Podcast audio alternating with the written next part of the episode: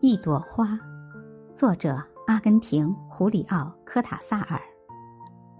一只克罗诺皮奥在田野里发现了一朵孤零零的花，起初他想把花摘下，但他意识到这是一种毫无意义的残忍。他跪在花的旁边，愉快的和它玩耍，抚摸它的花瓣，朝它吹气，让它跳舞。像蜜蜂一样嗡嗡叫，再闻一闻它的香味儿。